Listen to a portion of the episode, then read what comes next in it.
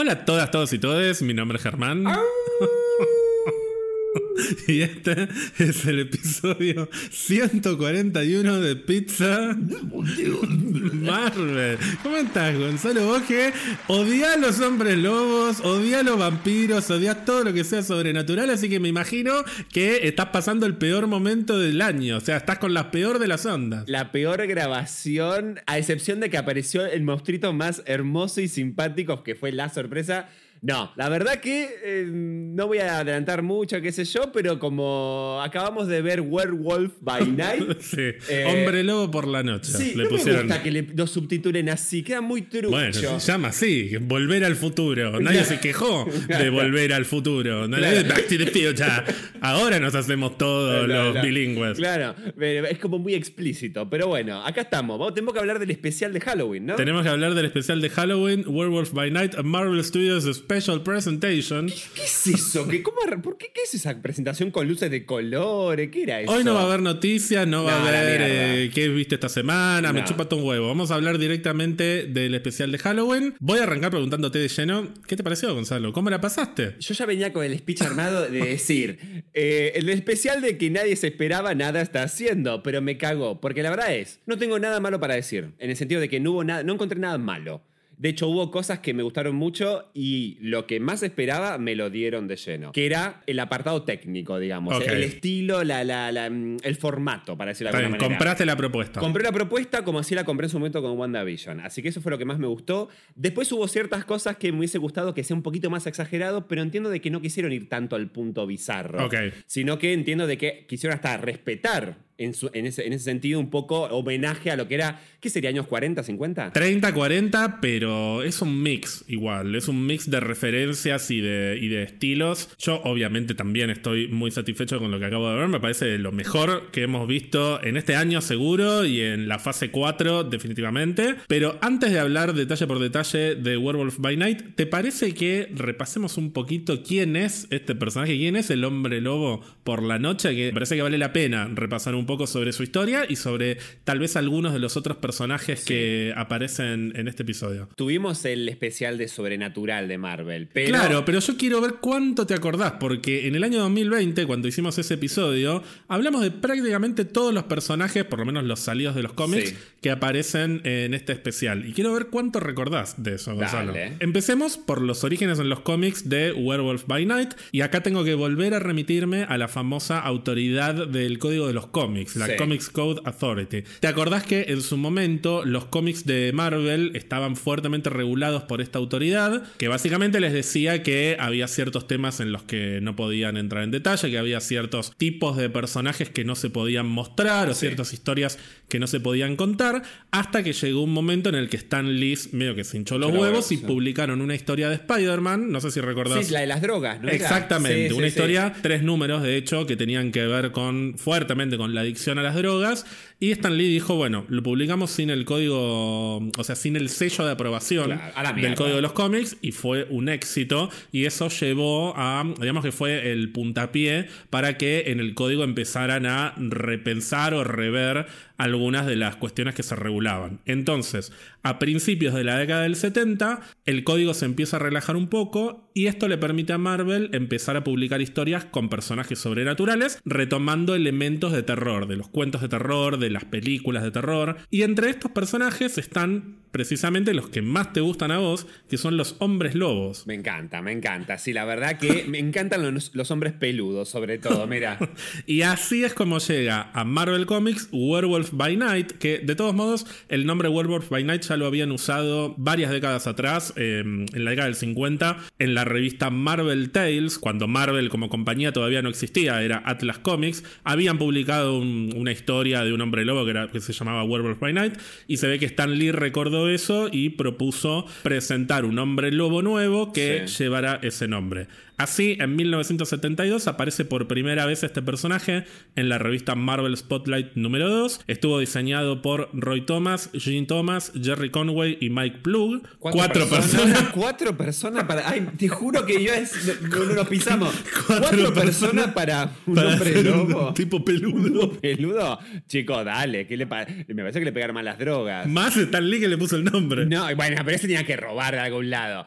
Pero Después te voy a hacer una pregunta, porque quiero que me acuerdo algo eh, que hablamos de otro personaje. Ahora le vamos a hablar, vamos a hablar. El nombre World of Night, te decía, lo puso Stan Lee, y el nombre civil, que es Jack Russell, alguna vez nos hemos reído porque también es una raza de perro, y uno pensaría que es un chiste, porque como se convierte en un lobo, como en un ser eh, símil canino, digamos, uno pensaría que le pusieron Jack Russell haciendo una especie de chiste con, doble sentido. Es más chiquitita encima Jack Russell. Le preguntaron eso, claro, porque encima es como un perro de, decir que te va a hacer es un hiperactivo, pero es chiquitita. Algo de eso tiene que haber habido porque si no es mucha casualidad. Pero en algún momento le preguntaron a Henry Conway, uno de los cuatro creadores. Él dijo que la verdad no se acuerda de por qué le pusieron ese nombre, pero que está casi seguro que por lo menos por su parte no fue una decisión consciente porque él nunca tuvo perro, no sabía los nombres de las razas, o sea, jamás se dio cuenta de que Jack Russell era una raza de perro. Pero bueno, como fueron cuatro personas, yo creo que a alguien... Una de las cuatro. Sí, no puede ser casualidad que un hombre lobo le pongan... es como, no sé, como tener la mujer gato y que se llame María Minino. Claro, ponele. Claro. nombre, sí. ya, puedo, puedo escribir un cómic de Marvel. Podría entrar en detalles sobre la historia de Jack Russell en los cómics, te lo voy a sintetizar, es un nombre lobo. O sea, es un descendiente de una familia de licántropos, que son hombres que cuando sale la luna llena se convierten en hombres Ay, Pero esa historia me suena parecida a todas las historias de hombres lobos que vimos en cine, televisión. Por eso, no tiene mucho misterio realmente. Sí podemos mencionar que el origen de la licantropía en Marvel, en Marvel Comics por lo menos, es místico. Es decir, en la mayoría de los casos viene por una maldición o por algún hechizo o porque alguien utilizó algún tipo de, energía mística que llevó a que ciertas personas con cierta mm, línea sanguínea se conviertan en hombres lobos, o sea, que sean licántropos. Lo digo porque en otras historias lo justifican de, otra manera. Hay que preguntarle a Gonzalo Heredia, que él hizo de lobo. Exactamente. Este, no, te iba a decir, al final todas las historias son iguales, y ahora esto me hace pensar que no le dimos el crédito suficiente a la saga Crepúsculo de que por fin nos mostró una, una familia de lobos que no necesitan la luna llena para convertirse, porque se convertían de lampiño a peludo eh, sin luna llena. Sí, también hay algunas versiones que se convierten cuando ven la luna llena, otras que no importa si la ven o no la ven, lo cual no tiene sentido porque o sea, la luna llena es, la luna. Es la luna, se vea o no se, vea. no se vea. Por eso te digo que hay un, tema místico que medio como que tenés que relajarte y no analizarlo demasiado. Son hombres lobos, no, no tiene demasiada, demasiada historia. Por eso me adelanto y digo que me parece que está buenísimo que este tipo de personaje sea introducido en Marvel Studios de esta manera que es muy muy...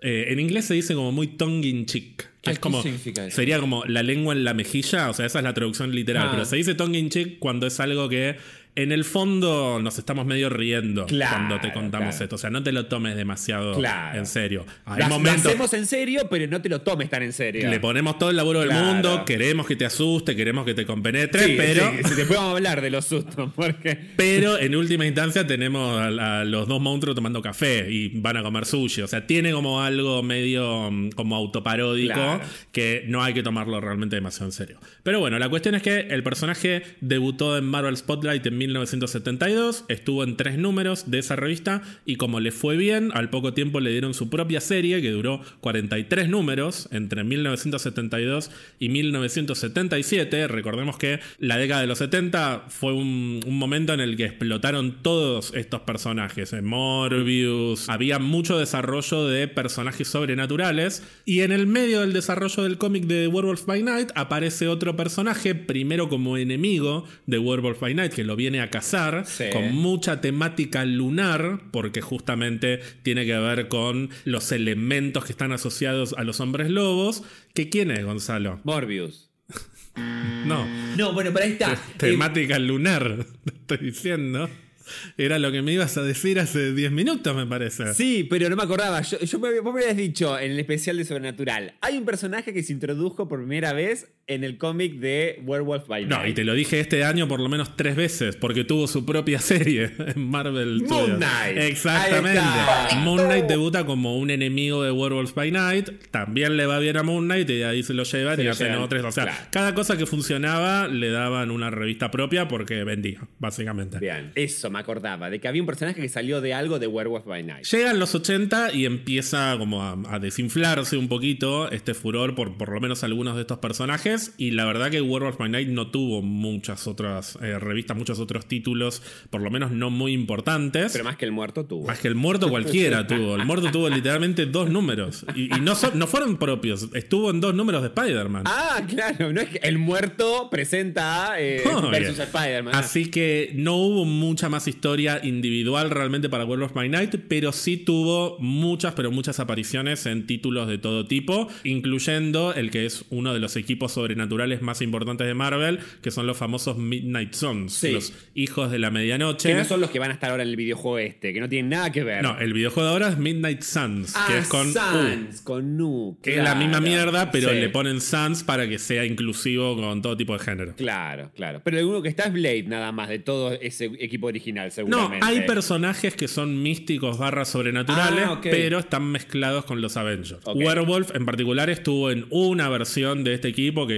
está Morbius, por ejemplo, está Man-Thing, que ahora vamos a hablar de él, sí. pero hay miles de versiones de, de los Midnight Suns. Y bueno, como dato al margen, te cuento que recientemente se introdujo una segunda versión de Werewolf by Night, que es un adolescente. También lo hablamos cuando hicimos el especial sobrenatural, me parece. Como Teen Wolf sería. Eh, sería algo más estilo Teen Wolf. En este caso se llama Jake Gómez y es un adolescente nativo americano. Lo menciono nada más porque los leí los cómics, me pareció un lindo personaje, bien diseñado, al margen del hombre lobo, que es un hombre lobo, pero el background familiar, digamos, Está de- bueno. del personaje y cómo combinan la parte sobrenatural con la, mm, la herencia mística de su familia, que es de ascendencia nativa americana. Me parece interesante y lo menciono simplemente porque el año que viene vamos a tener a Echo, que va a ser una serie que va a tener muchos personajes nativoamericanos. Mira, si nos llevamos una sorpresa y tenés un hombre lobo en Echo, lo único que te falta. Che, ¿y este Gómez está em- empa- eh, emparentado con Jack Russell? No tiene absolutamente Ah. nada que ver al margen de que son hombres lobos. Ok,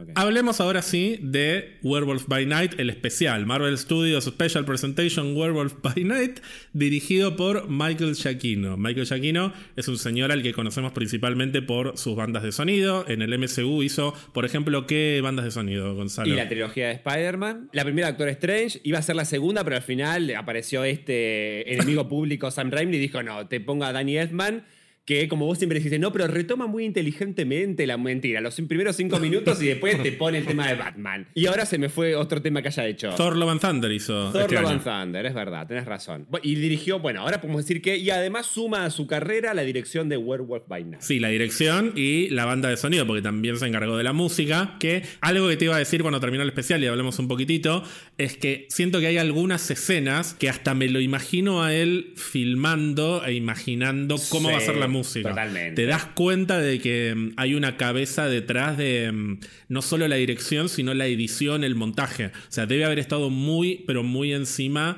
de el recorrido de cada escena desde la filmación hasta el final de la edición, que es cuando le pones la música, básicamente. Para mí, eh, eh, coincido, para mí hubo escenas que la filmó pensando en cómo iba a encajar la escena con la música. Por ejemplo, cuando están... Cuando eh, están caminando. Cuando él está caminando, que es el primero que entra a ese laberinto. Sí, no, con- esa, escena es buenísima. sí. Eh, para mí se pe- se pensó primero en las trompetas, qué bien que hay unas trompetas en esto y después hi- hizo que durara la escena para que encajen todas las trompetas. No, no es una trompeta, es un trombón. Es como un trombón, Un sí. trombón, claro, eso, bueno, me encantó. Además, exagerada a más no poder por momento, me encantó. El guion estuvo a cargo de Heather Quinn y Peter Cameron, que son dos guionistas que han trabajado en proyectos de Marvel Studios. Heather Quinn estuvo en Hawkeye y Peter Cameron estuvo en WandaVision y en Moon Knight. Y el elenco principal está compuesto por tres actores, que son Gael García Bernal, como el querido hombre lobo Jack Russell, Laura Donnelly como Elsa Bloodstone y Harriet Sampson Harris como Verusa, la esposa de Ulises Bloodstone, que tengo muchas ganas de hablar de estos tres personajes, pero sobre todo de Verusa, porque Ey, me encantó. me pareció Lo mejor. lo mejor del Sí, especial, qué lejos. hija de puta, pero encima La quería odiar, pero al mismo tiempo no podía porque me encantaba la villana que era. Me encantaba. Pero aparte, a medida que avanza la historia, no decís, che, tiene que morir de una manera horrible. tiene que tener la peor muerte de todas. Y está a la altura. Sí, sí, sí. Pero además nunca pensé que iba a morir eh, en manos de. Porque pensé que iba. Claro. Pensé que tipo, ella iba. Básico, que la mina. Él se iba a sacar el coso rojo y le iba a desintegrar. No, la pelota, cae el bicho gigante y a la mierda.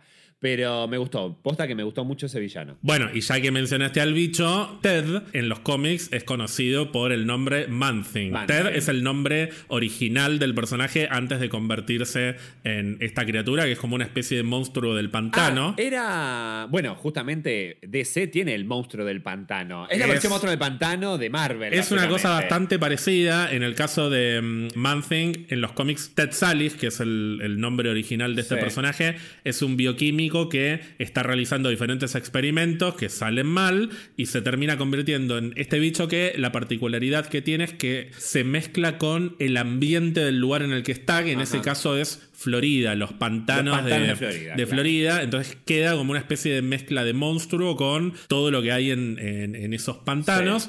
Y después lo que cuentan es que justamente en esos pantanos hay mucho, como mucha actividad sobrenatural o paranormal, mística porque en el fondo del pantano, no sé bien por dónde, está la entrada a lo que se llama el nexo de todos los universos, que Man-Thing termina convirtiéndose en el encargado de cuidarlo. ¿De protegerlo? básicamente el guardián del multiverso. Y no sé por qué está tan sorprendido, porque lo hablamos hace dos semanas, pero bueno. Ah, no, pero no pensé que era tan importante, tenía como una responsabilidad tan grande. O sea, moraleja, no te conviene ser científico en Marvel, porque siempre todo sale mal. todo sale mal. Y esta cuestión multiversal también había llevado a mucha especulación, porque los guardias guardias que están en, esa mansión, en el tráiler parecía que eran de la TVA.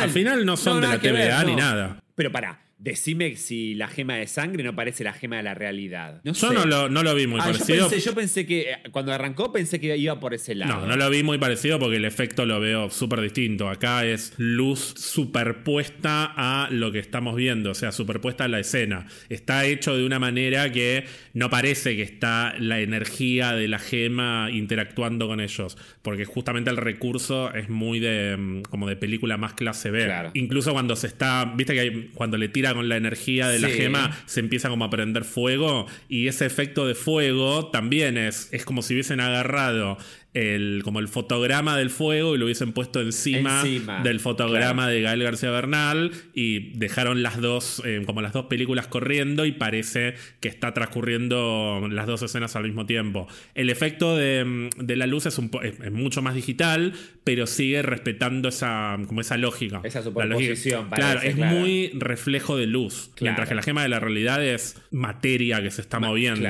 Así que no, no lo, no lo asocié demasiado más allá del color. Sí me hizo acordar a WandaVision. Vos dijiste en un momento el Darkhold y a mí me hizo acordar a los primeros capítulos que eran en blanco y negro y creo que es el primero en el que aparece mm, una publicidad en la que se ve como el botón de la, mm, de la tostadora que se prende de color rojo. Me hizo acordar un poco a eso. bueno, el recurso del rojo y el blanco y negro se usó muchas veces. Eh, o sea, el ejemplo más conocido es el de la lista de Schindler, que es mucho más oscuro. Encima siempre el rojo. Viste que siempre el, el, único rojo, el único color que tiene que eh, resaltar en blanco y negro es el rojo. bueno, no tiene nada que ver, pero cuando. o sea, yo le pongo, el, le pongo luz detrás al televisor antes de ver lo que sea que vayamos a ver, y justamente lo puse en rojo porque iba a ser en blanco y negro. pues me gustaba la idea de ver el especial en blanco y negro, y como es terror, es sangre, bueno, le ponemos rojo detrás y queda bien el contraste del rojo. Pensá el tráiler de Endgame todo en blanco y negro. y lo que se destacan son cosas en rojo también, otra vez. Es como en particular. Bueno, Gonzalo, hablemos un poco de la historia de, este especial, que básicamente gira en torno a la muerte de un personaje que es Ulises Bloodstone, otro personaje de los cómics, que es un cazador de monstruos y que eventualmente es sucedido por su hija, que es Elsa Bloodstone. Acá directamente nos presentan a Ulises Bloodstone ya muerto, van directo a la hija y a qué va a pasar con el legado de esta, de esta gema sangrienta, la gema de sangre, la piedra de sangre, y este rejunte de cazadores que tienen todos mucha, personalmente me parece, mucha identidad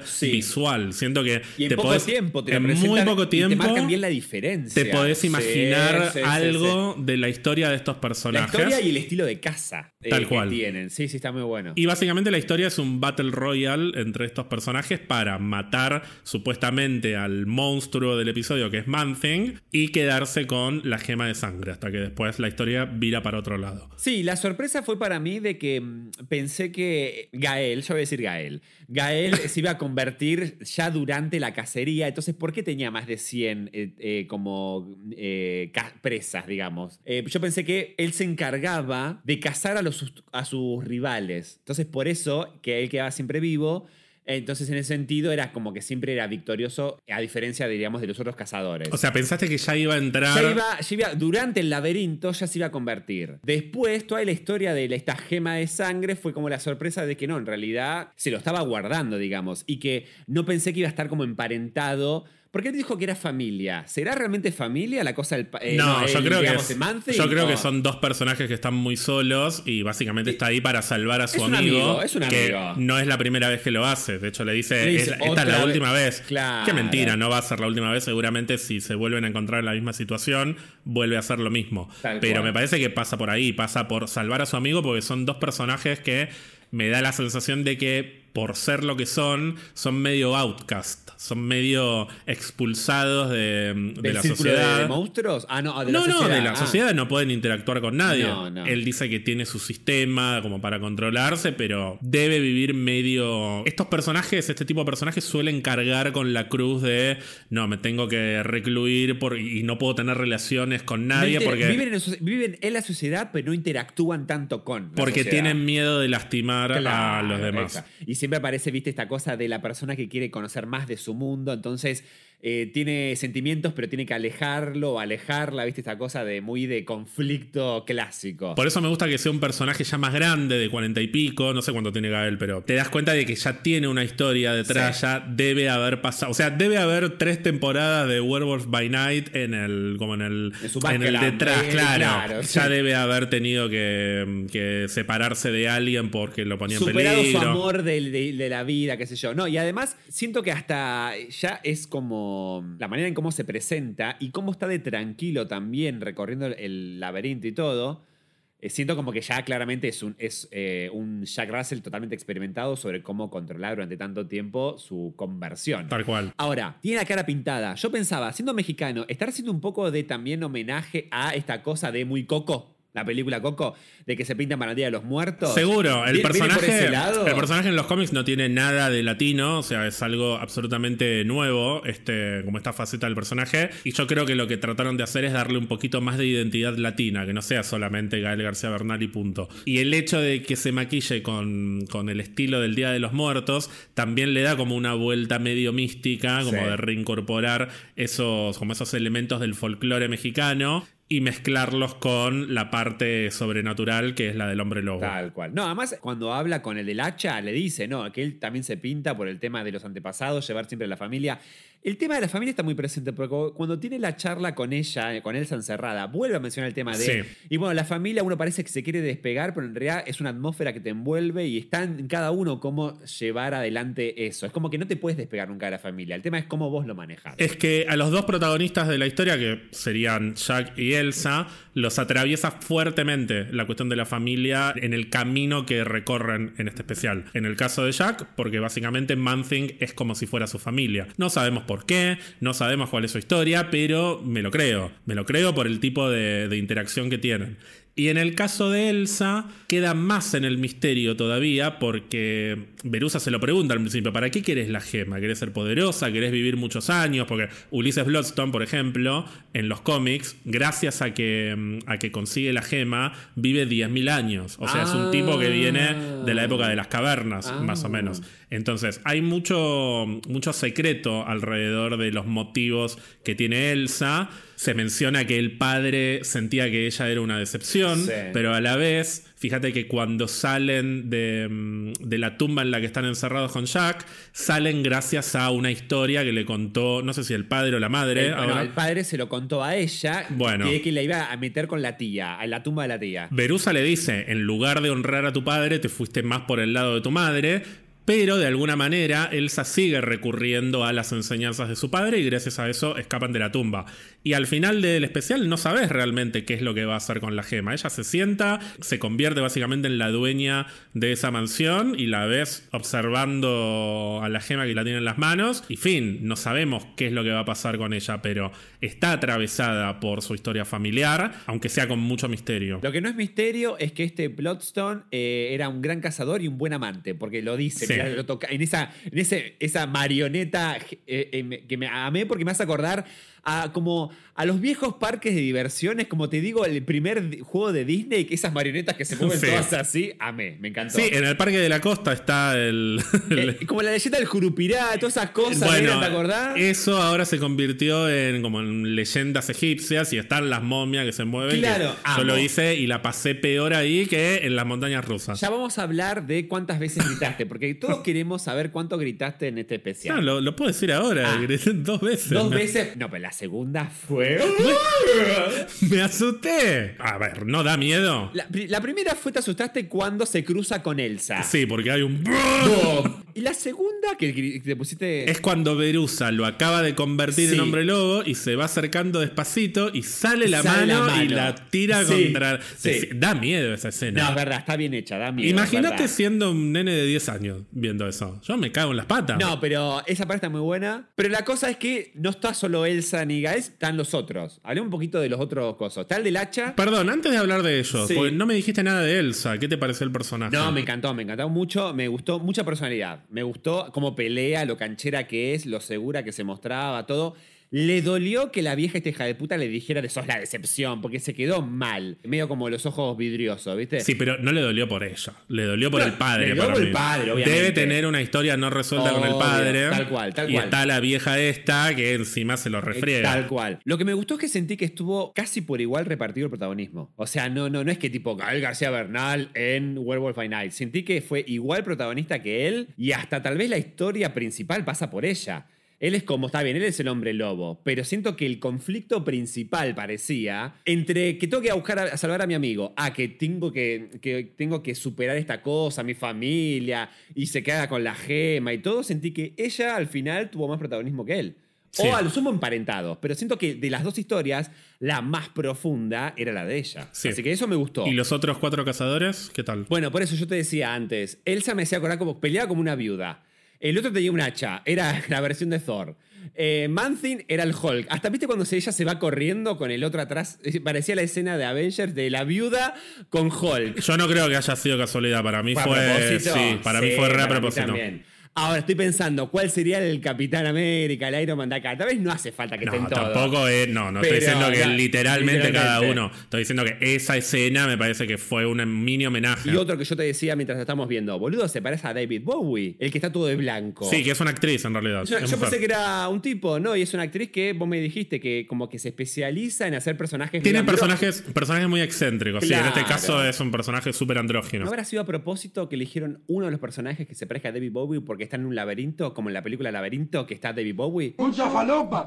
Todo puede Si lo ser. querés creer, está bien. Sí, sí. está- y si está, si está lo de Hulk. ¿Te gusta la teoría? Está sí, bien, gracias, dale. sí. gracias. Está bien. Después. Es un poco tirado de los pelos, No, pero bueno. puede ser. Con plumas, todo.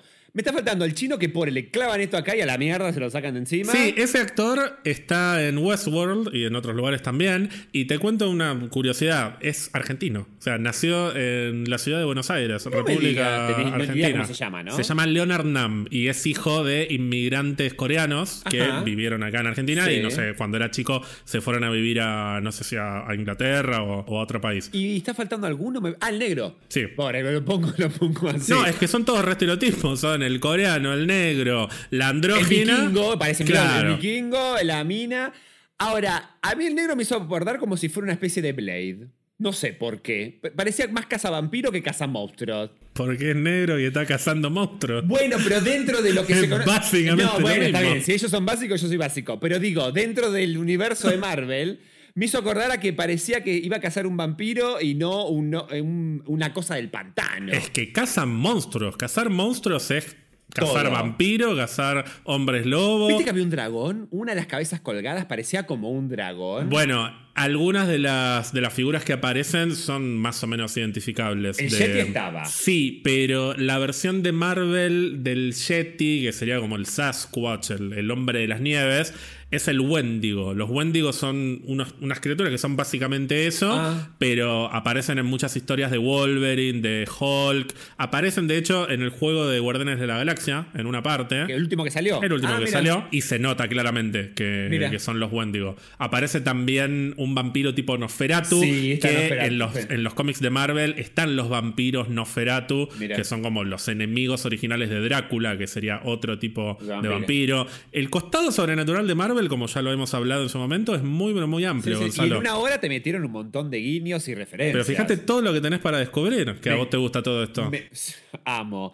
A mí me gustaron la marioneta, la del viejo. Vos te cagaste de risa con la marioneta. No, pero ¿sabes por qué me reía? Primero, vos te reíste de que cuando Verusa camina Sí. por detrás de- del cajón está la flecha que dice que la cabeza va arriba. La cabeza clara, Acá, poner para que no lo pongan al Claro, revés. Pero vos te reís, pero eso lo ponen de verdad las cosas. O sea, hay un- una indicación de dónde está la cabeza, porque si no, ¿cómo ponen el no, ataúd? bueno, a veces la- el diseño del ataúd. diseño te lo pero puede igual llegar. es gracioso, es muy gracioso. Pero yo me porque mientras se escuchaba el discurso del fallecido Ulises, que es una grabación, ella estaba caliente. Sí, Ella estaba caliente, Le tocaba la sí. mano al muñeco, Sí. tocaba el ataúd, medio que Re- repetía, repetía el el, discurso. el discurso y me imaginaba que ya lo debe haber escuchado 20 veces, hasta me lo imaginaba, no sé, pajeándose. Masturbándose, tal cual. Con sí, el sí, sí, sí. muñeco. Bueno, ella decía que era un muy buen amante, así que bueno, lo debe extrañar. Pero me pareció un personaje maravilloso, Sí. porque está todo el tiempo sobreactuada. Sí. ¿Cómo habla? O sea, Sí. necesito escucharla las hablar. caras, las caras que ponía de hija de Sí, puta. las risas de Las loca. risas de loca. Me hizo,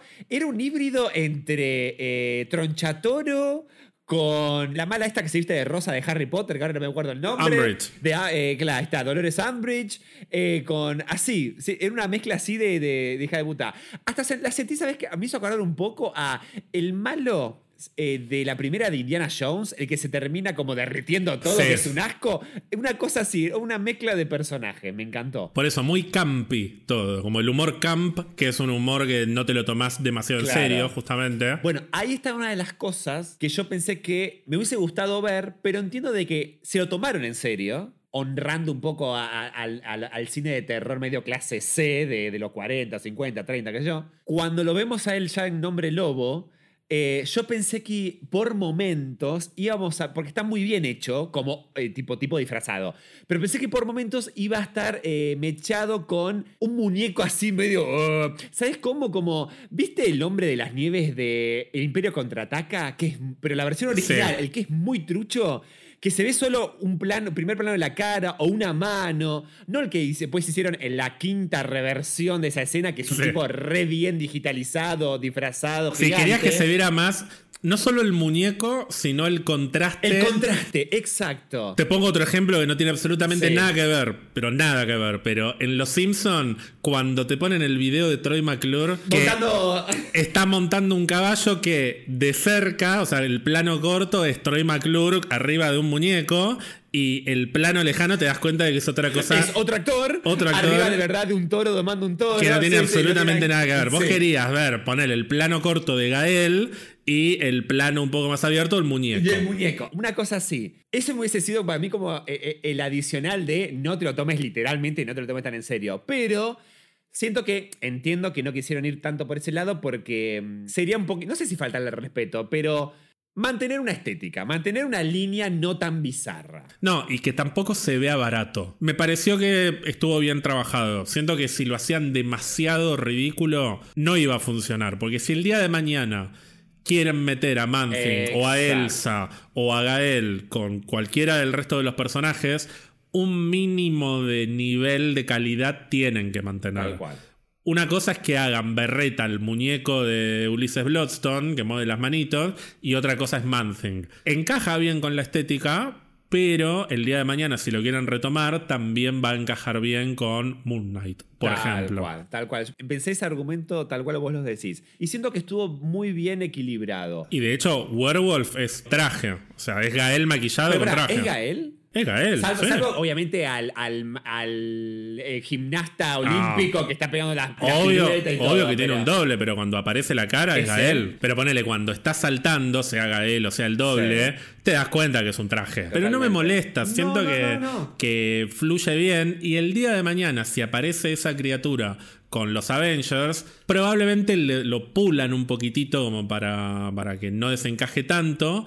Pero no creo que lo hagan todo digital. O sea, creo que van a mantener un poco del espíritu de lo que vimos acá. Para mí lo que van a hacer es mantener eh, la base de hombre disfrazado, pero el efecto de pelos y esas cosas se lo van a mejorar o eh, tocar digitalmente. Otra cosa que me gustó mucho es que el maquillaje del Día de los Muertos lo mantiene cuando se convierte en hombre lobo. Ay, no me di cuenta. Cuando se le tira a Elsa, que Sí, ella lo lo empieza a tocar, se ve claramente que tiene el mismo maquillaje. Ah, yo estaba muy... eh, Bueno, y se ve también en la primera escena en la que te lo muestran bien, Claro. después de que saltó y que mató un par, se le ve bien el maquillaje en la en cara esa también. escena vos sabés que yo me quedé, parece como muy cliché, me quedé perdido en sus ojos porque siento que se le transforman un poco cuando ella lo acaricia y me quedé con la mano ella tocándolo. No le presté eh, atención al resto de la cara. Y además siento que estaba muy... Por momentos, te, te digo de verdad, se me desdibujaba Werewolf y me quedaba con ella. ¿Te gustó Elsa Bloodstone? Me gustó gusta. Elsa, tal Está cual. bien, personaje que tengo en el Marvel Strike Force y que no me sirve para absolutamente nada en este momento. Sí.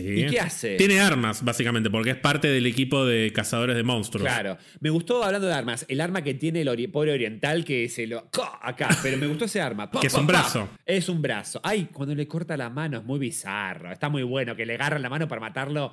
O sea, usa la mano para matar su- con su propia mano al otro. Momentos bizarros que tienen que ver con el gore, Gonzalo, con el gore, Claro. con la sangre, que al hacerlo en blanco y negro se dieron el gusto de poder meter un montón de escenas violentas. ¿Qué es lo que más te gustó? La mano cortada, que después ella usa la mano para matar al propio dueño de la mano, o sea, la, la del oriental. La cámara fija con la puerta que se va cerrando, la compuerta, digamos, y cómo él va eh, matando Ah, werewolf sí. y sal- cada vez salpica más sangre a la cámara. A mí me gusta cuando los muerde y mueve la cabeza Sí, como...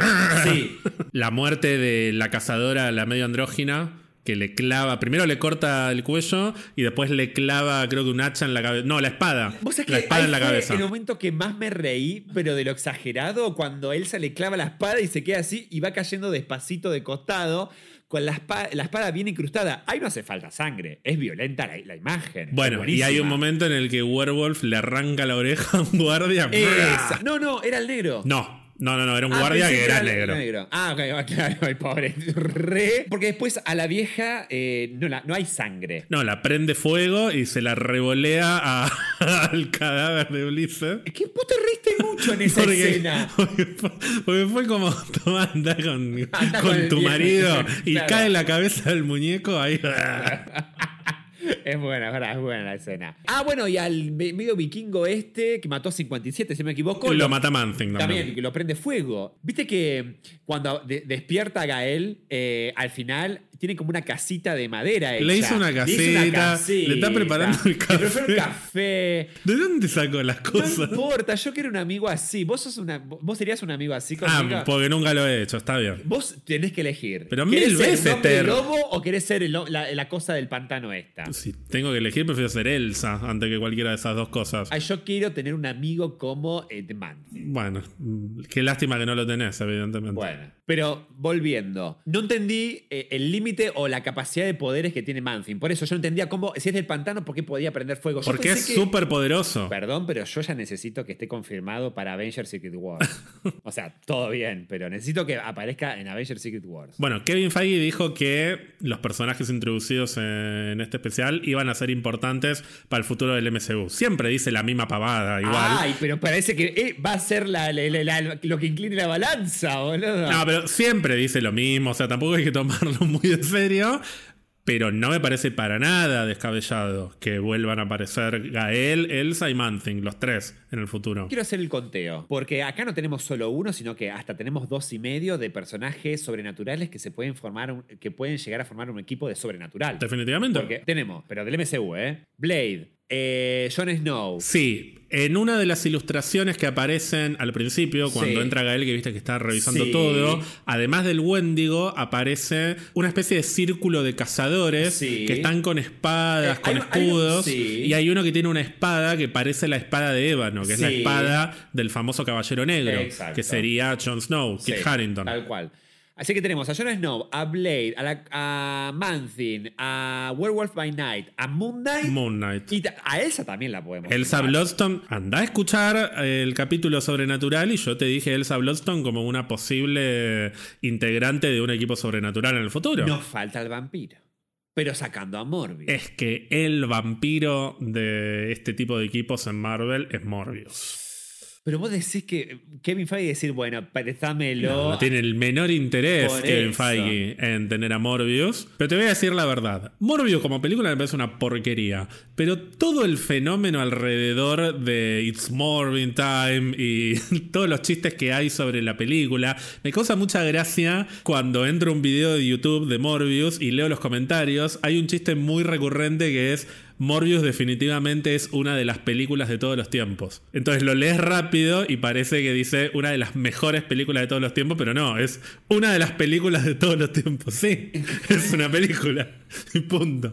Ese, ese chiste es muy recurrente y me causa mucha gracia porque hay mucho misticismo alrededor de Morbius, Jared Leto, que yo ya te dije, yo lo quiero, no sé si en Deadpool o en dónde, pero yo quiero una escena que diga It's Morbin Time y nos paramos todos a los gritos a. aplaudir. Me dan un poco de ganas de tener a Morbius con estos personajes. A ver, a nivel eh, nego- ne- negociación se puede dar. Mi, mi duda es si Jared Leto está dispuesto, después de lo que pasó con Morbius, si está dispuesto a seguir poniendo el cuerpo para, para Morbius. Yo, si él acepta, para mí es una charla de equipo sobrenatural y hacemos una película coproducida como Spider-Man, tipo Marvel Sony. Yo no creo que no acepte.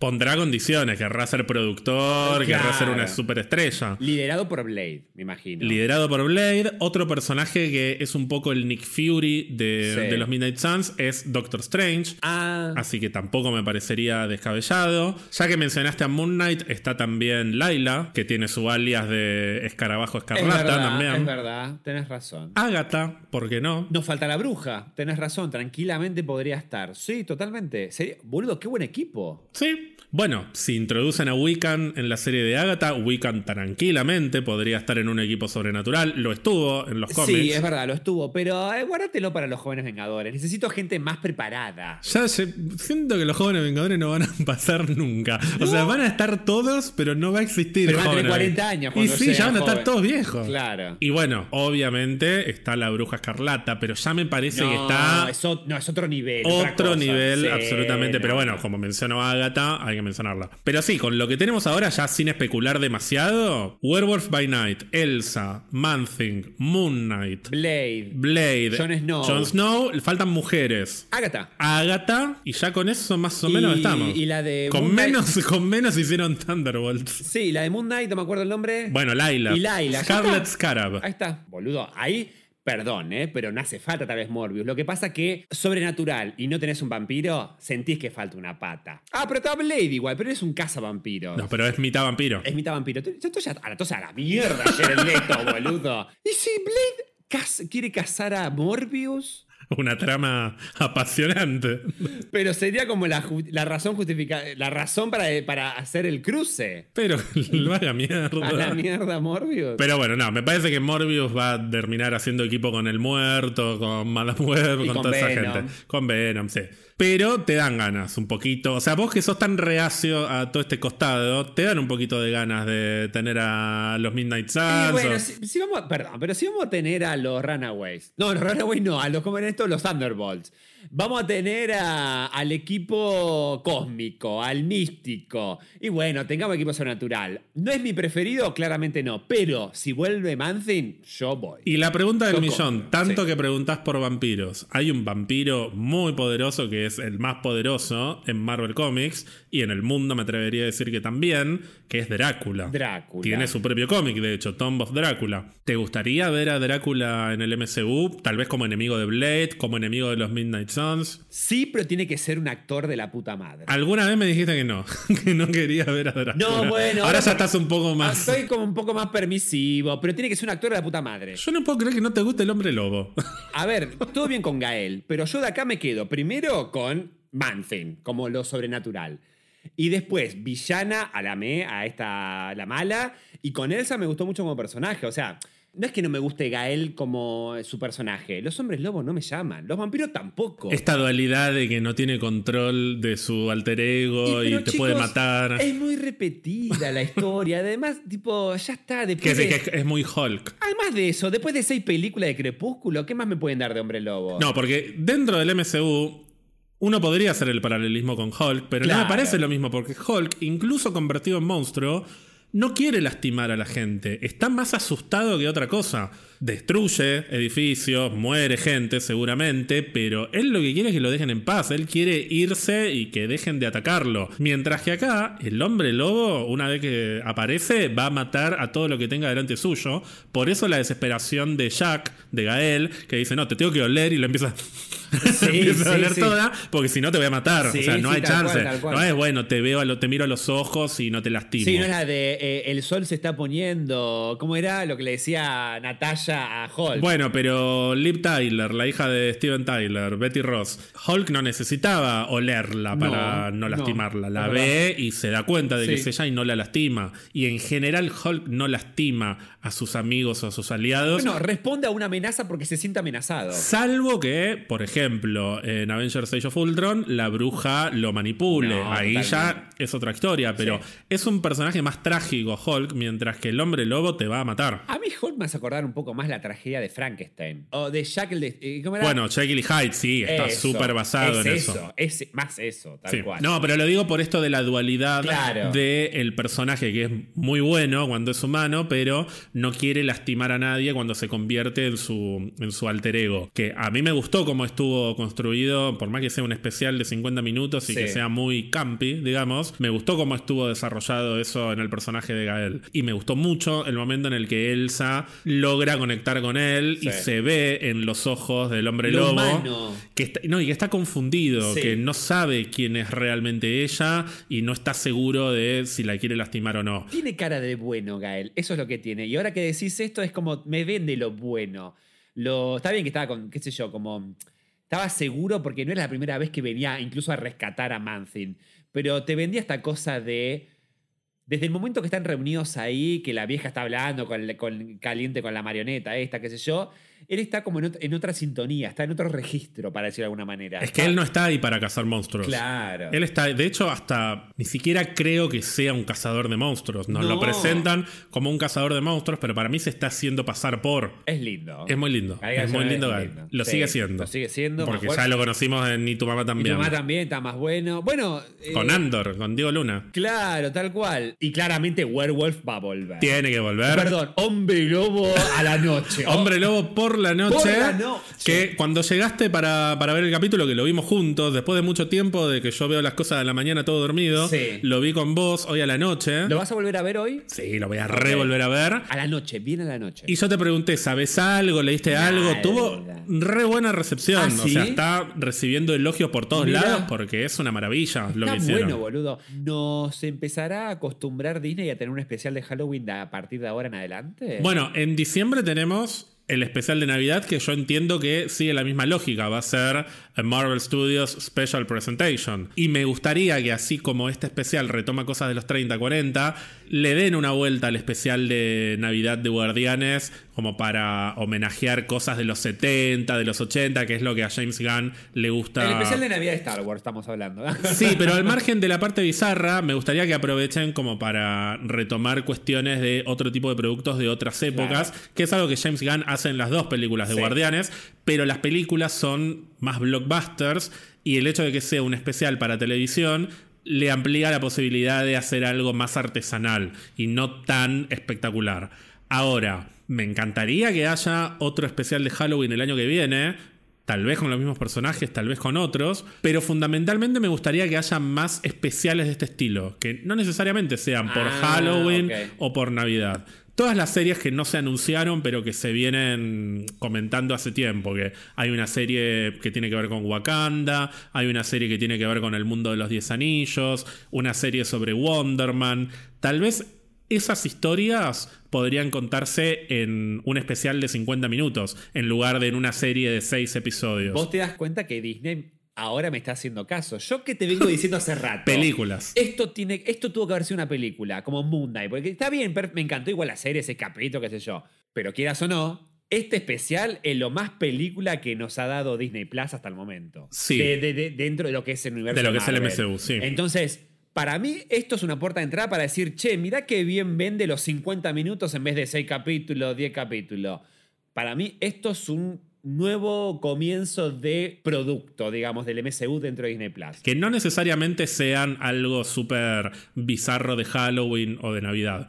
Puede ser algo por ahí un poco más serio, si querés, Claro. pero que sea unitario, que sea una mini película, si querés. Me gusta. Pero, por ejemplo, vos cuando hablabas de películas, me parece que te referías a historias un poco más grandes. Por ejemplo, Sí. no sé si quiero un especial de una hora de Nova. Porque Nova es un personaje que es recósmico.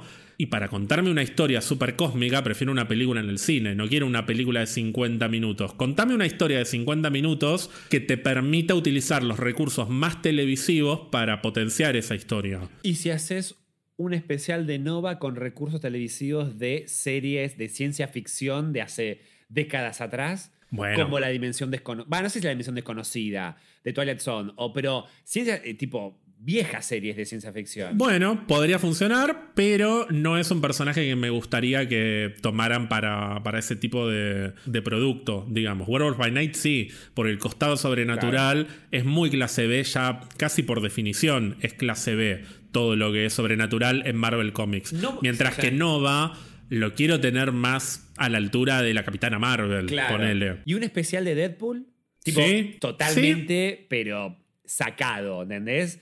Bueno, igual, al mismo nivel del cine, pero es especial de Deadpool, que puede ser de Navidad, de Halloween, de Día de los Inocentes. Especiales de Deadpool me parece que funcionarían re bien, pero muy, muy, muy bien. Sí. Y además ya garpa, porque es Deadpool, Ryan Reynolds, lo que sea, te meten cameos de personaje que se te canta el culo. Ahí lo invitan ayer el Leto, cualquier cosa. Eso creo que vendería. Bueno, Gonzalo, en conclusión, ¿estás satisfecho con la introducción de los hombres lobo a el universo cinematográfico de Marvel? Claro, porque- los licántropos. Los licántropos, porque en realidad, si bien él es uno, hay toda una familia detrás, digamos. Estoy contento porque no hubo nada que no me gustó, lo cual bien, y hubo cosas que me gustaron mucho.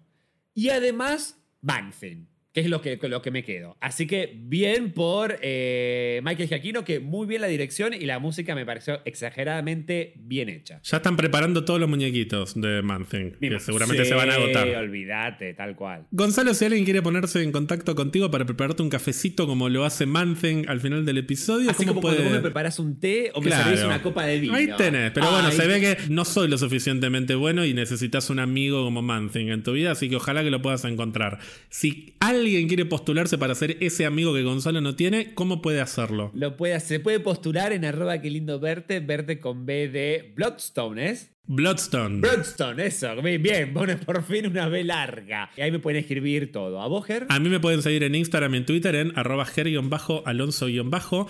Pueden seguir a Pizza Birra Marvel en Instagram, Twitter y también en Twitch para mucho más contenido. Si nos quieren regalar algún cafecito como el que le hace Manthing a Werewolf by ¡Ay, Night, muy bien! lo pueden hacer en cafecito.app barra Pizza Birra Marvel. Manzin, si estás ahí medio aburrido en el pantano, recordá que tenemos una comunidad en Discord a la cual te podés suscribir ingresando a pixabirramarvel.com y haciendo clic en el botón Discord. Y recuerden, todos los hombres lobos, licántropos, eh, Noferatu, eh, todo, que tenemos, eh, que se pueden sumar a, no, a la comunidad. Y Spotify, recuerden suscribirse a suscribirse a Spotify. Spotify o a la plataforma que utilicen para escucharnos, así no se pierden ninguno de nuestros episodios. Bueno, Gonzalo, este episodio ha llegado a su fin. ¿Hay algo más que quieras decir? ¿Algo más que quieras hacer? Muy rico el vino y necesito aullar porque estamos en luna llena mientras estamos grabando este capítulo. Ya está, y listo. Y terminamos el episodio y lo cierro acá y no me vas a dar nada. ¡Ay, qué boludo! olvidado. Porque si no, lo hacemos la semana que viene. No, se van a derretir, boludo. Tengo, en este humilde acto, hago entrega de eh, eh, este regalo, este presente a vos. Mirá, mirá. Eh, esto, esto está en vivo, señores. Sí, no, la gente no lo va a ver, pero bueno. Te entrego los chocolates de le voy a hacer chivo. La pataca de Yo le voy a hacer la pataca, chocolates y dulces, Roca 856, teléfono 2392-520089, Trenkelauken. Pueden escribir a info arroba lapataca.com.ar. No sé por qué les estoy haciendo este chivo. No importa. Y lo pueden buscar en Instagram y en Facebook, La Pataca TL. Sí, eh, no sabes qué lindo que es el, local. Esto así como amarillito, re bonito. Todo un olor ¿Viste cuando entras a un local de una bombonería y todo ese olor a chocolate, a cacao? Es riquísimo. Ya está, empezamos mal porque rompí la bolsa. Les voy a escribir después a la gente de la pataca y les voy a decir que les hicimos promociones sí, A ver si nos mandan más chocolates. Sí, sí, sí. Mirá qué linda la caja. Muy bonita como la dorada. Como el color de, de Daredevil en, en, la máscara esa, mostaza. Y a ver, acá se escucha que estoy abriendo el paquete. Ya está, lo voy a romper porque si no, vamos a estar hasta el episodio 180 abriendo la caja. No, mira qué linda la cajita. Después la voy a usar para guardar chucherías. También, sí. Hay unos que son obviamente licor, nuez, avellana. ¿Cuántos debería comer por día? Uno, no más. No, yo comería dos por día. Bueno. Sí, sí, son muy ricos. También le di, así como te regalé una caja a vos, le regalé una caja a mis vecinos. Un beso a Alan y a, Manu, que me cuidaron las plantas, así como me cuidaste los gatitos. Así que me dijeron muy rico. Hay uno que se parece mucho a a un formato tipo de, de, cosito chiquitito, Cap, ese, bueno, que es muy, muy rico. Cap Shack, claro. Este, pero son muy ricos. Bueno, muchas gracias, fue muy gentil de tu parte acordarte de mí y traerme estas eh, golosinerías, estas dulces. no, de nada, gracias por hacerme acordar de que te traiga el regalo, te lo entregué porque me había olvidado de eso. Gonzalo, nos vemos en el próximo episodio. Hasta el próximo episodio entonces, te quiero mucho, Ger, vos sos un bombón y un beso a todos, todas, todes. ¡Au!